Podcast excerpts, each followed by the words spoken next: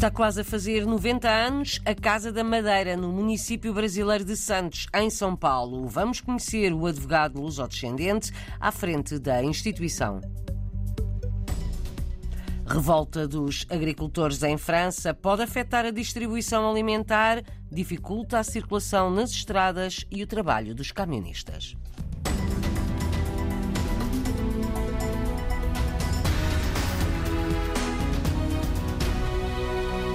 Daqui a instantes, notícias da política nacional com a desistência de um candidato a deputado pela imigração. Para já é luso-descendente, o presidente da Casa da Madeira, no município brasileiro de Santos, no estado de São Paulo. Será a mais antiga fora da ilha, faz 90 anos, em abril. Roberto Faria, advogado, sublinha como nos últimos anos aumentou muito o número de brasileiros que querem vir para Portugal Movimento contrário ao da época em que os seus pais madeirenses se mudaram para o Brasil.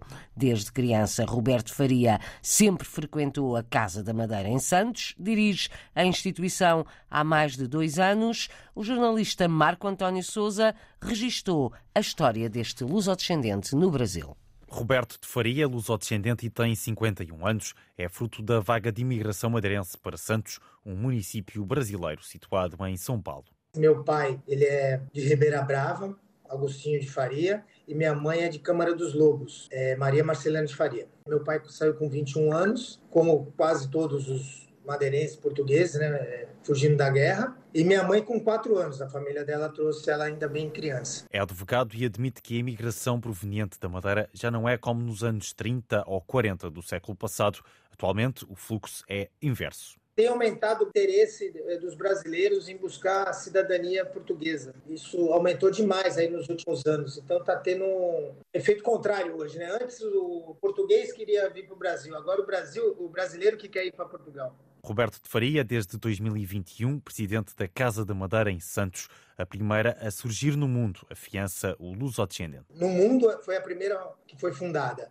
Então, isso foi em 15 de abril de 1934. E ela se chamava Centro Beneficente Madeirense. E depois, em 1954, se eu não me engano, aí ela passou a se chamar Casa da Madeira de Santos. Explica o que o levou a querer assumir a presidência desta associação no Brasil. Meu pai frequentava muito, né? Como ele, a primeira coisa que aconteceu aqui no Brasil quando ele chegou, ele foi acolhido pelo Centro Beneficente Madeirense, né? Que era o nome anterior à Casa Madeira. E aí ele pegou carinho pela casa e sempre foi sócio da casa. E aí levava meus filhos, né? Meu, é, eu tenho seis irmãos, né? Nós somos sete e a gente sempre frequentou a Casa da Madeira. Roberto de Faria, um lusodescendente a preservar tradições no Brasil. Um lusodescendente à frente da Casa da Madeira em Santos, São Paulo, no Brasil, é também advogado. A instituição está quase a fazer-se 90 anos. É um trabalho da Antena 1 Madeira para a rubrica madeirenses como nós.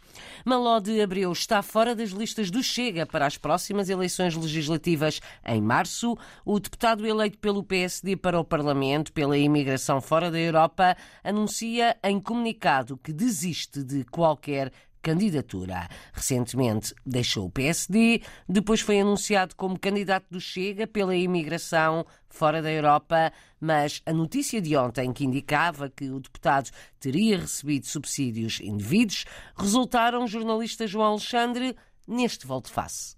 A informação de que Maló de Abreu está fora das listas do Chega já foi dada pela assessoria do partido, mas também pelo próprio, que em comunicado escreve que informou a quem de direito que não vai integrar as listas nem será candidato a deputado.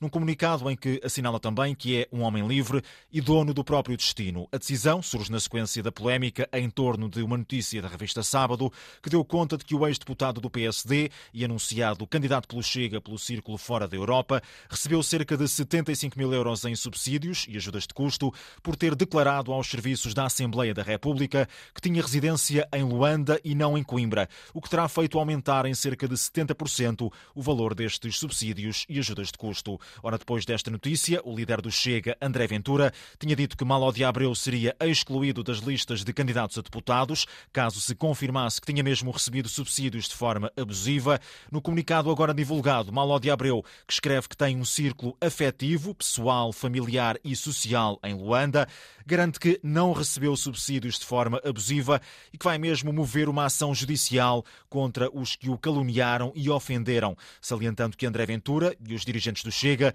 tiveram para com ele uma atitude de grande consideração e respeito. O ex-deputado do PSD justifica ainda no mesmo comunicado a decisão com aquilo que diz ser uma postura de decência na vida pública, atirando que houve quem tudo tenha feito para que deixasse de ser uma solução e passasse a ser um problema. Malodi Abreu, fora da corrida, não vai ser candidato a deputado pela imigração fora da Europa, cargo que ocupa até agora, tinha sido eleito há dois anos pelo PSD. Ainda não há solução para um novo governo nos Países Baixos. Já lá vão dois meses desde que a extrema-direita venceu as eleições. A jornalista Inês Martins falou com dois dos cerca de 25 mil portugueses que vivem nos Países Baixos. Revelam que a extrema-direita está a abdicar de algumas das suas propostas mais radicais para reunir condições para chegar ao poder. O Partido pela Liberdade está em negociações com outras forças da direita. Guilherme Marcos Pedro, a viver nos Países Baixos, explica que vai ser um processo difícil e longo. Estamos, obviamente, a falar do atual partido de governo, que tem como primeiro-ministro Mark Rutte, não é? que é um partido conservador-liberal, portanto, o equivalente, se quiserem, ao PSD, e o PVV, que é o Partido para a Liberdade, o Partido de Geert Wilders. Vai ser mesmo muito difícil. A negociação mais longa que assistiu para um governo holandês foi precisamente com o Mark Rutte, demorou 270 dias. Nós vamos estar pelo menos até ao verão, é o que dizem os especialistas aqui na Holanda. Dois meses desde as eleições e vive-se um clima de incerteza, descreve outro imigrante à Antena 1, Alexandre Gomes. Enorme incerteza e eu diria que, que, toda a gente, incluindo dentro de, dos partidos, está ainda bastante hum, na dúvida sobre o que vai acontecer. Não é nada garantido que o partido que ganhou as eleições consiga formar governo ou que tenha sequer apoio parlamentar para governar e eu diria que muita gente já começa a pensar em, em novas eleições. E para conseguir acordo, Gert Wilders já deixou cair algumas propostas. Banir uh, o Corão ou, ou, banir certas formas de demonstração de, de, de, de práticas religiosas essas ele começa a pôr de lado. Guilherme Marques Pedro, investigador da Universidade de Groningen no Departamento de Relações Internacionais, considera que vai ser difícil para a extrema-direita implementar as medidas mais radicais. Os partidos que estiverem em negociações com Wilders vão, obviamente, tentar que Wilders não avance, pelo menos para já, com essa agenda, que no fundo é uma agenda islamofóbica. Gert Wilders procura o apoio de outros partidos à direita, um desafio que pode levar meses. Uma situação que não é invulgar nos Países Baixos é o destino de acolhimento da imigração portuguesa que mais cresceu nos últimos anos depois do Brexit. Os agricultores em França têm estado a bloquear estradas para tentar impedir o abastecimento à cidade de Paris, uma forma de protesto para exigir respostas ao governo a uma lista de reivindicações. A jornalista Inês Martins conversou também com um camionista português que se cruzou com estas manifestações que podem ter impactos na cadeia alimentar e não só. Estão assim as estradas junto a Paris. Centenas de máquinas, tratores, não é? pessoas. Francisco Viegas é camionista em França, onde vive há mais de 20 anos. Hoje, durante o trabalho, cruzou-se com a greve dos agricultores. Há alguma exaltação, há tratores, reboques carregados de palha, pneus, madeiras, muitas paletes e queimam tudo. Fazia uma viagem de Paris para Rennes que lhe levou sete horas. Os bloqueios obrigaram-no a fazer um desvio. As autoridades já estão a desviar porque eles estavam estavam a tentar bloquear a autoestrada no sentido descendente, ou seja, quem sai da, da capital. Nos próximos dias, diz o imigrante, pode haver consequências no abastecimento de supermercados. E há países que vão sofrer, por exemplo, Portugal, Espanha, porque os caminhões ficarem bloqueados e não tiverem acesso a sair do país, ficarem bloqueados dois, três, quatro dias, são mercadorias que não entram. Provavelmente amanhã não há descargas e isso é capaz de afetar a cadeia, a cadeia alimentar, mais, mais propriamente. Vamos ver é que tempo é que vai demorar a greve. Francisco Viegas diz que nunca viu uma greve assim. Convocaram a greve juntamente todos os sindicatos, foi um acordo entre todos nunca tinha acontecido. Os agricultores franceses apresentaram uma lista de 100 reivindicações. A greve só para quando houver respostas. Estradas bloqueadas nos acessos à capital francesa. A revolta dos agricultores está a agitar a circulação e pode ter impacto na distribuição alimentar e não só, também dificulta a vida aos camionistas que atravessam França. Viajamos agora até Goa, na Índia, onde hoje é feriado nacional. Delfim Correia da Silva é professor, leitor do Instituto Camões na Universidade de Goa, fala do território com paixão e revela-se conhecedor da história do país. Hoje é o Dia da República. Um dos feriados mais importantes da Índia, porque vem na sequência da independência da Índia, 15 de agosto de 1947. Uma altura em que a Índia já é o país mais populoso do mundo.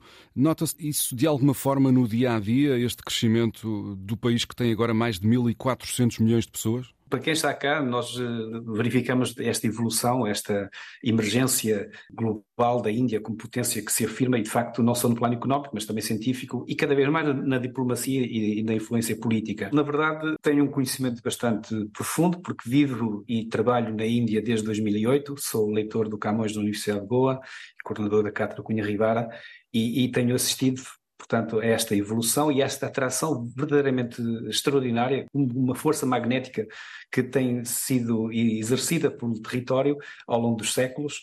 Goa tem sido um espaço ocupado por várias culturas, várias civilizações, é um, um território plurilinguístico e multicultural por excelência e realizam-se neste território, neste Estado, importantes certames culturais como o Festival Internacional de Cinema da Índia, em novembro, o Serendipity, que é um dos mais importantes festivais de artes e espetáculos que se realiza na Índia, que se realizou em, em dezembro, e, e, que sem esquecer, obviamente, a intensa atividade cultural de promoção da língua e da cultura portuguesa neste território. Delfim Correia da Silva, leitor do Instituto Camões na Universidade de Goa, vive na Índia há mais de 15 anos.